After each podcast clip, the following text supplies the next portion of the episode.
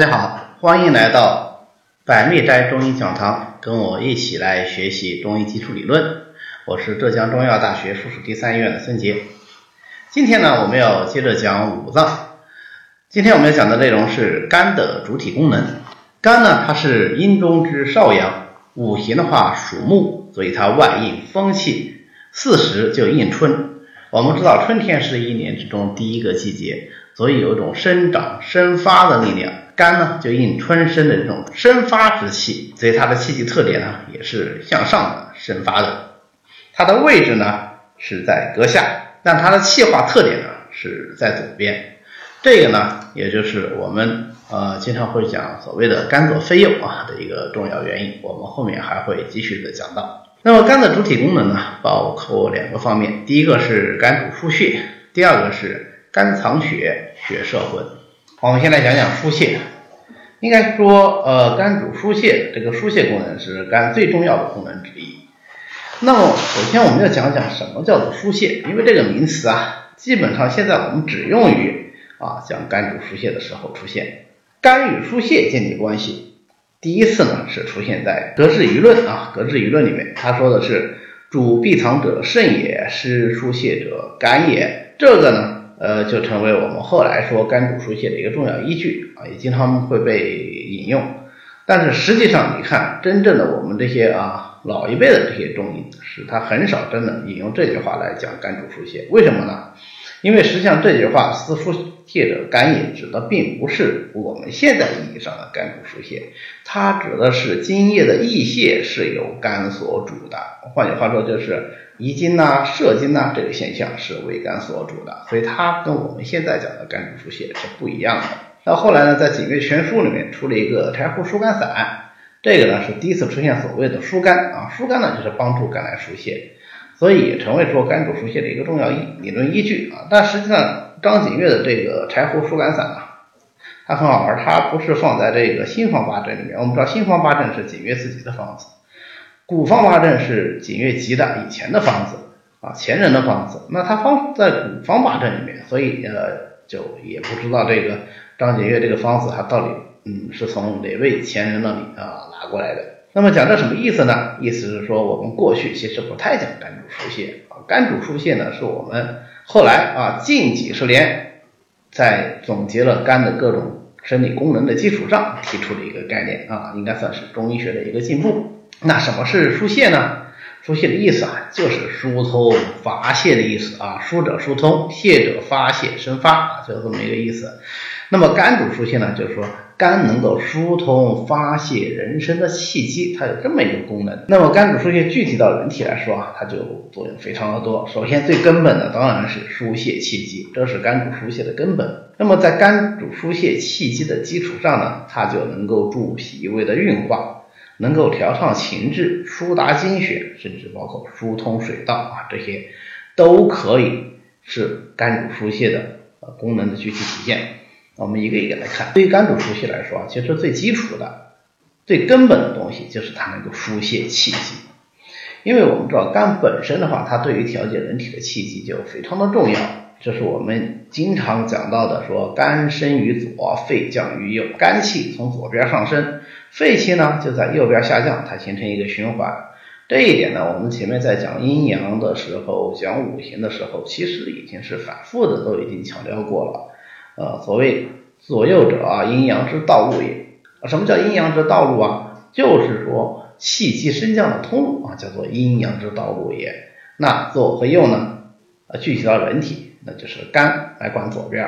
肺来管右边，气机从左而升，从右而降啊。至于为什么气机在左边升不在右边升，我们在阴阳里面已经讲过了，是吧？这跟天地之间运行的大规律有关系。那但是这句话出来以后呢，啊，就给人留下一个印象啊，就认为中医说左肝右肺啊，肝是在左边，肺是在右边啊，于是就呃，在这个余云佑的《灵素商队》里面，应该应该是他首先就对这个问题提出了猛烈的抨击啊。那后来也直到是。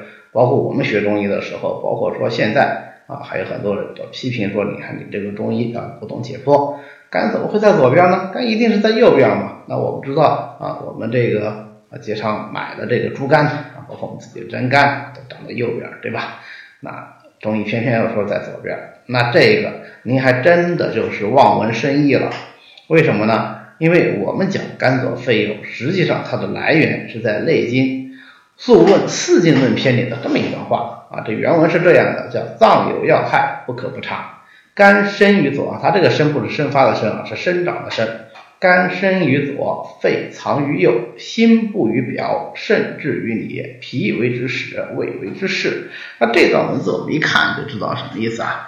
这很明显就是讲的气机的变化嘛，对不对？如果不是气机的变化，而只是讲某一个脏器具体的位置的话，你看后面的那更离谱，对吧？心不于表，肾至于里，有谁的心脏是在表面的？这个古人哪怕是不学解剖，他也知道心脏不能在表面的，所以。这个我们有时候可能是把古人想到太笨，或者是可能自以为自己太聪明了。如果我们稍微用心一点去查一下原文，我们就绝对不会犯说啊肝左肺右说明中中医不懂解剖这样的低级错误啊。那么这一点呢，我们还必须得牢记于心啊。肝生于左，肺生于肺降于右，为什么呢？因为它在我们临床上是有很重要的应用价值的啊。呃，最简单一点来说，因为肝生于左，肺降于右，所以左半边的病，我们往往则治于肝和血；右半边病呢，我们就往往则治于什么？就往往则治于肺和气。那么，为什么说肝能够主疏泄气机呢？啊，除了说啊，肝能够说在左边啊升气身体人体之气，那么肺在右边降人体之气以外，更重要的是啊，气就能够主血。所以肝在疏泄气机的时候，同时也就起到了疏泄血脉的作用，所以一身的气血就因之而能得以流行。那有人说了，那你说这气机啊都是肝主疏泄来引导的，那不是肺主气吗？那肺的功能是什么呢？肺将运用嘛，肺和肝相配合，就能构成人体气机的一个完整的循环，不升就不能降。不降就不能升，所以你不能说是肝重要还是肺重要，都重要，但它们的意义是不一样的。肺呢是主气的，肺的主气不仅仅是主气机，也包括主气的生成啊，主气的虚实，它主一身之气啊，包括与清气的交通啊，所有的气都为肺所主。而肝的主气，或者说肝对气机的作用，主要是在于疏泄啊，是使它能够调畅通达这一层的意义上面。那就整个人体来说，人身的气机调畅，除了与肝和肺有关系以外，还与脾有关系。脾呢，位于中焦，它就能够斡旋气机，既能升又能降。但具体到脾来说啊，脾主生气，那脾是管升的。降的功能呢，我们上节课已经讲过了，它是归于胃的啊，胃主降浊。那么脾胃位于中焦，则既能生清，又能降浊，帮助肝升肺降。来完成整个人身气机的大循环。好，那么如果是在正常情况下，呃，肝就能够舒畅调达气机，这样气机呢就调畅，气血呢也就能够和调啊，能够呃流畅的在十二经脉里面啊，十五别络里面，在这个经脉系统里面运行来营养五脏六腑、四肢百骸。那假如说肝主疏泄气机的功能失常了呢？嗯，那气机就可能会发生各种各样的改变。大体来说啊，分为不足和太过两部分啊，也就是我们平时所谓的虚和实。如果说是疏泄气机的功能不够啊、不足的话，它会出现什么情况呢？首先，它会出现肝经所过之处的胀满不舒服。肝经所过的地方主要包括哪些地方呢？我们平时呃比较容易出状况的地方，包括胸胁呀、啊两乳啊、啊两侧的乳房啊，还有这个小腹两侧啊，中医叫少腹啊，或者是呃外阴啊阴气等等，都会出现呃胀满不适啊这样的呃一些异常改变。嗯，需要指出，它并不是说。呃，所有的这些地方都同时出现异常，而是说可能他某一个部位啊，比方说这个人少腹啊，那个病人他可能是胸胁啊，是这样，他可能某一个地方啊，他出现一种不舒服。那肝主疏泄气机不足的另外一个表现呢啊，就是善太息，太就是大的意思，吸就是呼吸，善太息就是善于大口的呼吸哦，我们现代化这就是深呼吸啊，深呼吸就是唉叹气啊，是这样的一种感受，就叫做善叹息。那如果说是肝的疏泄气机太过呢？那不是不急啊，是说疏泄的太过了，那就气有余就是火啊。肝刚才讲了，它的气机特点是什么？它是往上，所以气机呢，如果疏泄太过呢，它就往往表现为气升太过的表现。那气都跑到头上去了，就会出现什么头目的胀痛，甚至于是面红目赤啊。所以你看。呃，我们有人生气的时候说脸红脖子粗啊，就是这样的一个状态。那所以容易发脾气啊，容易发脾气。同时呢，肝经所过之处呢，它也会出现啊，我们前面讲的各种胀啊、满啊、不舒服的症状。但是不一样的是，它还往往表现为呃疼痛会比较明显。那是不是说呃虚它就不痛了呢？不，它是疼痛也不一样。如果说是疏泄不及而引起的疼痛，它往往是什么绵绵而痛，反复发作，与情绪变化有关系。那如果是实症呢？疏泄太过引起的这种痛呢？那它就往往是什么？攻冲作痛啊，觉得气在那边跑啊，一会儿顶到这里，一会儿顶到那里，胀痛啊，痛的比较厉害，而且不喜欢按啊，你越揉还不要不要碰啊，越揉越难受啊，这种痛那就是疏泄太过引起的痛。那么肝主疏泄的第二大作用呢，它还可以助脾胃的运化。为什么肝主疏泄它能够帮助脾主运化呢？其实还是从气机里来的啊。我们从五行上说，当然很容易理解，因为木能疏土嘛，所以《素问·保命全新论》里面说木得土而大啊，所以肝主疏泄能够助脾胃运化。但是这个太抽象。那你不能说我们通过五行有这个推导，我就必须得认为它一定有这样的功能。我们还是要从医理上给它一个解释。那为什么呃从医理上我们怎么去看肝主疏泄能够帮助脾胃的运化呢？这主要是因为脾胃也是调节气机的，脾主升清，胃主降浊。脾能够升清，胃能够降浊的这一对升降相应的功能，对于脾的正常的运化水谷就非常的重要。而肝呢，能够疏泄气机，帮助脾胃的气机升降，所以说肝主疏泄能够助脾胃的运化。当然，这也是一对矛盾的两个方面。那一方面，既然肝能够助脾胃的运化，另外一方面，如果脾胃的运化得健啊，很正常，那么肝也就更容易疏泄，那更容。假如它运化失常了，反而也就会影响到肝的气机不利啊。我们。这个在五行里面也有个专门的术语来描述它，叫做土庸木郁啊，土庸滞了，那么木也随之一结。一个问题的两个方面。那呃，肝主肝主疏泄，助脾胃运化，在正常情况下，它就怎么样，就能够提升胃降，吃进去的这个饮食水谷都能得到消化，食饮得化。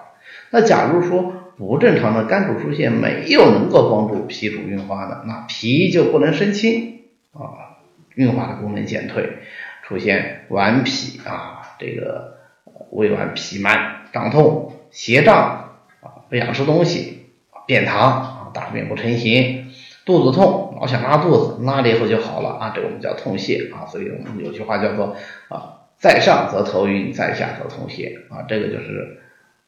肝木趁脾土，或者说肝不能够帮助脾胃运化的时候出现的这个症状。那如果胃不能降浊呢？那它就不能受辣，就会出现恶痢呀、嗳气呀、啊有脘腹的胀痛啊，甚至是便秘啊，这种情况都会有，因为胃胃的这个浊浊气不能下降啊。那么第三大方面来说呢，肝主疏泄还能够调畅情志。这一点我们现在临床上应该说是非常的重视，因为肝主疏泄能够帮助我们调畅情志，所以我们现在只要是看到情志病，我们往往第一反应想到的就是肝。为什么会出现这种情况呢？因为百病皆生于气啊，所有的病都是啊与气有关系的。而在这些气息的变化里面，我们做了一个总结啊，在这个。嗯，《内经》的《素问·举通论》里面，他就提出了所谓的九气之变啊，百病生于气也，然后有个九气之变。那这九气之变里面有六气都是情志之变啊，这就是我们非常熟悉的怒则气上，喜则气缓，悲则气消，恐则气下，惊则气乱，死则气结。那我们可以看到啊，所以这些情志的变化，实际上也无非都是气机的变化。现在既然肝主疏泄，能够调畅气机，那么是不是实际上它就起到了调畅情志的作用啊？那如果说肝主疏泄的功能正常，那情志呢也就容易调畅。容易调节，那这个人调节情志的能力就怎么样？比较强，对吧？所以这就是我们内经里说的“勇者气行则移，怯者则卓而为病”啊，就是你只要调节能力强，那么即使是说有一些情志的变化，当然也包括外邪的这种信息啊，我们这里讲的是情志的变化。那么气行则已啊，你这个肝气一调和、一调畅，那么就没病了。那如果是本身肝主疏泄的能力弱呢？他可能就卓而为宾了啊，就各式各样的怒则气上啊，或者是悲则气消啊，恐则气下这种气机的变化，就真的能够演变成一种疾病了，这叫做卓而为病。那具体来说，如果说肝主疏泄的功能失常，不能调节心智，如果说是虚的方面来说，它就表现为心情抑郁啊，老是郁郁寡欢，喜欢叹气，而且呢。郁则气滞啊，就气机也容易停滞下来啊，表现出啊一系列啊气滞的症状啊，比方说胀啊、痛啊，它说气滞在哪？那当然它就胀在了。最容易滞在哪呢？最容易滞在肝经啊，就出现我们前面讲的这个啊胁肋、脘腹、少腹、阴气的各种不舒服。如果是实呢，它就表现为抑郁急躁。易怒，因为怒则气上嘛，对吧？那么他就呃，除了情绪的改变以外，还能出现什么面红啊、目赤啊，呃，甚至严重的昏厥啊，这个都有可能。那就所谓的气绝症啊，这个绝是这个蕨菜的蕨，不要个草字头的这个绝啊啊，不是不不是这个气绝身亡的那个绝，我们不能给搞错了。那么肝主疏泄呢，还能够帮助疏达气血，因为气行则血行，精血同源，所以说气机调畅，那么不管是血的运行还是精的失泄都能够正常。我们前面讲过了，司疏泄者肝也啊，讲的就是肝对津液的溢泄啊，对津液的失泄是啊有帮助的，或者说是掌控男子的精液失泄的。所以如果肝疏泄功能正常，那男子的精液失泄呢？就有度啊，就有失有泄，当失则失，当泄则泄，这叫做失泄有度。那如果说呃女子呢，她就月经按时来，经量呢也正常，不多不少。那假如说肝不疏泄，它就会出现什么？对于男同志来说啊，对于男同胞来说，他就会出现精液的藏泄无度啊，或者是。泄之太过，那就遗精呐、早泄啦这种病。那或者呢，就泄之不及啊，不能泄啊，不通畅，不射精呐，射精不畅啊，甚至于射精疼痛，那这个都可能与肝湿疏泄有关系。那对于女子来说呢，就会导致她各式各样的这个月经病啊。所以我们经常讲，女子为以肝为先天，啊，就跟这个有一定的关系。啊，只能说是一定的关系。为什么呢？因为女子以肝为先天，其实这句话更重要的一个理论基础的话，它是指肝藏血的这个功能啊。接下来马上就会讲到的。那肝主疏泄的话，它还能够帮助疏通水道，因为气行则水行啊，跟我们前面讲的这个能够疏泄精血是类似的啊。因为气行则血行，气行则水行啊。总之，气的推动是人体这种精微物质能够呃运行全身的一个重要动力。那么同时呢，它还有疏达水道的作用。其实这个跟气行则水行呢概念上是类似的。所以在正常情况下呢，如果肝主疏泄正常，水液就能够布于周身啊，那能滋养、来濡润我们的四肢百骸啊、五脏六腑、五官九窍。那假如说肝不能疏泄了，那水液就怎么样？就不能够周行全身，不能周行全身就会停下来，就发生水停不及。水停下来会变成什么啊？就会变成痰啊、湿啊、水呀、饮啊各种病理产物。那还有一种可能性呢，它就表现为啊排尿症状。你比方说气凝或者是瘰闭。什么叫气凝啊？就是啊与气机相关的临症啊，就叫做气凝啊。比方说呃一生气了，或者是情绪有波动、有变化、紧张了，他就觉得啊老要去上厕所啊，或者甚至于解小便不舒服、解不出来，或者是痛啊，这个就是我们常见的气凝。或者干脆就解不出来啊，形成脓闭，这个都有可能因为肝湿疏泄而引起。那它的道理呢，就是在于肝主疏泄的功能，能够帮助我们疏通水道。好，肝的第二大功能呢是藏血。肝藏血实际上包括两层含义，一个是藏血啊，就是储藏血液；第二个是调血啊，它能够调节血量。使血到它应该到的地方去。我们知道血在人体的分布也不是均匀分布，对吧？可能有些地方需要用的血多啊，在某一个时间段，可能有些地方要用的血少。那么，怎样去保证这种分配的正确呢？啊，这个就由肝来完成。啊，我们一个一个来说啊。首先讲肝藏血啊，储藏血液的功能。这个我们在《素问五脏生成篇》里面就有提到说，人卧血归于肝啊，这人休息的时候，血都跑到肝里去了，这个就是肝藏血。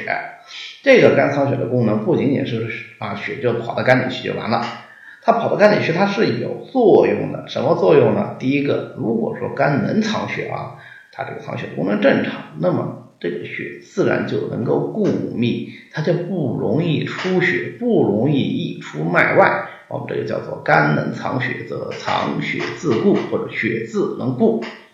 第二个呢，肝藏血是。它能够制约肝阳肝气的一个重要基础，因为肝这个东西啊，它五行印木，在天为风，所以它特别善于动，它特别的外向，肝为将军之官，它特别的强硬，所以我们经常讲肝为五脏之贼啊，它的阳气特别容易妄动。那怎样在正常情况下来克制这个阳气，使它处于一个正常的水平呢？这就得靠肝藏血的功能来实现，所以肝藏血以制阳啊，能够制约它自身的肝阳。那我们想，如果说啊肝不藏血了，那这个肝阳就怎么样？就往往会失于制约而上亢啊，就会出现肝阳上亢这样的症候。那么肝调血呢？肝调血指的是。我们刚才含义已经讲过了啊，能够使血到它应该到的地方去啊，所以在王斌注这个呃《素问》的时候，他就提到说，人动则血运于诸经啊，人一活动起来，血就行在各个经脉里面去了啊。你比方说，呃五脏生成篇里面，肝受血而能视，足受血而能步，掌受血而能握，指受血而能视，这是什么意思呢？啊，意思如果说。肝受到了血，那么它就能看，因为肝开窍于目啊。当然，有的人我们有的时候我们也把它叫看成为目受血啊，但是，那这个意思当然是更明确。那么足啊就是脚，它受到血的滋养呢，它就能走路啊，啊能步。一方面，血液的濡养对于这个器官发生发挥它的功能啊是有很重要的。更重要的是什么？是因为有肝藏血通调节血液的这个功能。所以在我们需要布的时候，肝就能够把血怎么样输布到足，这个才是我们肝藏血的一个很重要的意义啊。所以呃，我们有的时候啊，可能有一些器官不能受血，不能发挥它的正常功能，那我们就要考虑是不是肝调血的功能有问题了啊。那么肝藏血如果说功能正常的话，它就能够制约肝阳，血足自固，而且还能够调血养诸身。为什么？因为肝调血是不是一定首先要有血藏，你才能够把这些血液啊分布到它应该去的地方。如果干脆就没有血啊，肝藏血不足，那你就失去了调血的前提。那如果说肝不藏血呢？那首先第一个就不能够制约肝阳，所以就会出现肝阳上亢的种种表现。啊，易怒啊，目赤啊，啊等等，啊，如果肝藏血不足，还可以出现什么？不固啊，这个藏血不足则藏血不固，就容易出现各种各样的出血啊。这种藏血不固引起的出血呢，也往往以妇科出血为主，往往以妇科出血为主，这是因为冲任二脉跟这个肝肾的关系比较密切的缘故。同时啊，还会出现血不养精啊，就我们前面讲的，你不藏血了，那你的血就没法输布到需要它的地方去，那么目就不能受血，不能视；足就不能受血，它就不能布；掌就不能受血，它就不能握；肢不受血，它就不能摄，它就失去了它正常的功能。那么如果说肝调血的功能正常呢，那血就既能藏也能行啊。平时休息的时候。则血归于肝，那么运动的时候要用的时候，那么它就血行于诸经。那它调血功能失常呢，血就不能循于诸经，表现为血气不畅啊，容易出现淤血。同时呢。即使是说我们藏血充足，但是如果它不能调血，也会出现血不养精。这个时候我们就不能说啊，光是说考虑血不足的问题去养血，养血不够，还得调血啊，让这个血能够服务到它应该服务的地方去啊，这是有不一样的。那么肝藏血呢，就血摄魂啊，也就是我们常说的肝藏魂。《素问》六节藏象论篇里面就有说啊，肝者脾机之本，魂之居也啊，就是说肝呢是魂所待的那个地方。为什么魂能居于肝呢？为什么肝能藏魂呢？这是还是基于肝藏血的这个功能来的啊，所以叫肝藏血，血摄魂啊，有这么一个说法。那讲到这里的时候，其实我们最大的疑问不是说肝为什么藏魂，而是说魂到底是个什么东西。啊，因为这个魂这词我们太熟悉了，从小我们就讲啊鬼呀，什么魂魄啊，这个老人给我们讲呃各种鬼故事的时候啊，经常会讲到这个。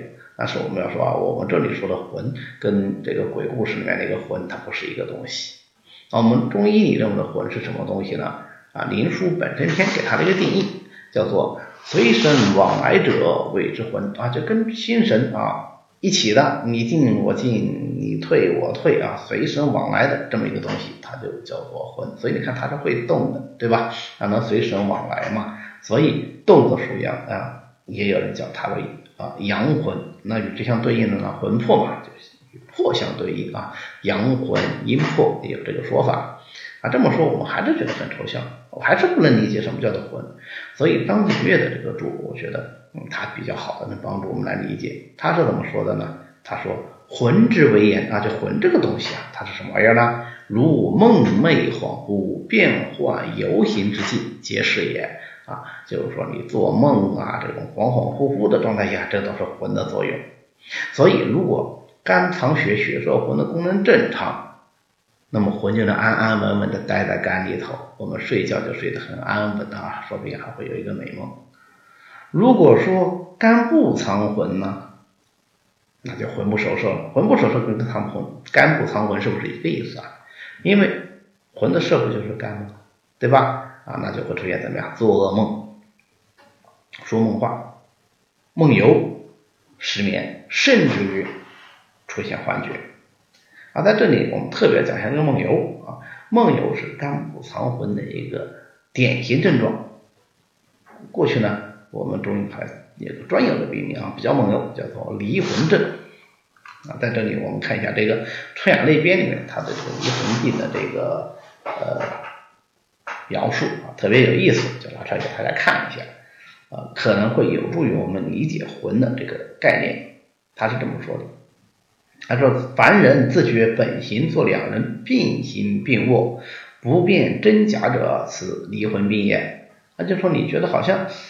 自己变成两个人了啊！另外一个人跟你呃一起玩啊，你躺下他躺下，你走他也走，他不知道哪个是真的，哪个是假的啊！这种病就叫做离魂病。那这离魂病怎么治呢？这个离魂病用沉沙、人参、茯苓各等份浓煎啊，这个就就就可以治好。